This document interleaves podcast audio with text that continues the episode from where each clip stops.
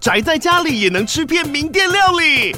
最懂吃的美食平台宅点心满周岁喽！二月二十六号至三月三十一号，周年庆消费满千折五十元，满两千折两百元，限量五十组超值组合包，原价二四九九元，特价二四零零元，搭配专区优惠再折两百元。鱼子烧麦、老爷叉烧、鲜肉汤包、墨西哥起司煎饼，揪朋友来家宅着吃更好吃。马上点击链接探访宅点心。这里是日知学堂，我是 AN。听了老爸谈关于人际关系之间的弱连结，我非常认同。在进入职场后，更体会到人脉的重要性，因为人脉相当于你在社会中所拥有的资源，也可以说是一种投资。不管是在日常生活，或是职场升迁，甚至是你想创业做生意，拥有越丰富的人脉，产生的机会就越多，也能在各种场合或时机帮助到你。以前并不觉得人脉需要特别去经营，但是认识越多在社会上历练过的人，就知道人脉真的很重要。其实创造人脉的第一步就是敞开心胸，主动接触他人，不要先入为主的看待一个人。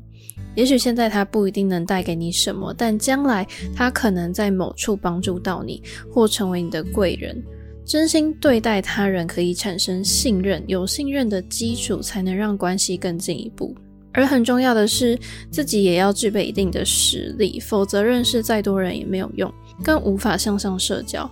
我也曾在一篇文章中看过一句话：“先利他，后利己。”经营人脉的第一原则就是利他，先创造被利用的价值，帮助他人成功，你才会在未来获得更多的帮助。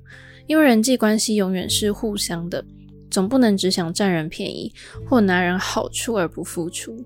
出社会后也才体认到一件事：我们的时间跟精力都有限，社交也要学会断舍离，远离无效的社交。意思就是远离没有意义的聚会，或只会消耗自己的人际关系，才能花更多心力在提升自己，去认识更优秀的人，获得更好的生活品质跟人脉圈。也就是低质量社交不如高质量独处。我也很感谢身边不吝啬分享人脉资源给我的前辈们，在他们的引荐之下连结在一起，进而有更多的合作关系。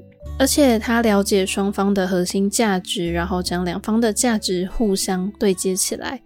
例如，我有主持一个青少年节目，他知道之后就介绍他认识的另一位出版过亲子关系书籍的作家给我认识，结果就促成了一次专访。认识更多各界人士，可以让你更快获取资讯或解决问题。尤其认识比自己优秀的人脉，让自己突破舒适圈，更能开拓视野、提升眼界，对你一定有很大的帮助。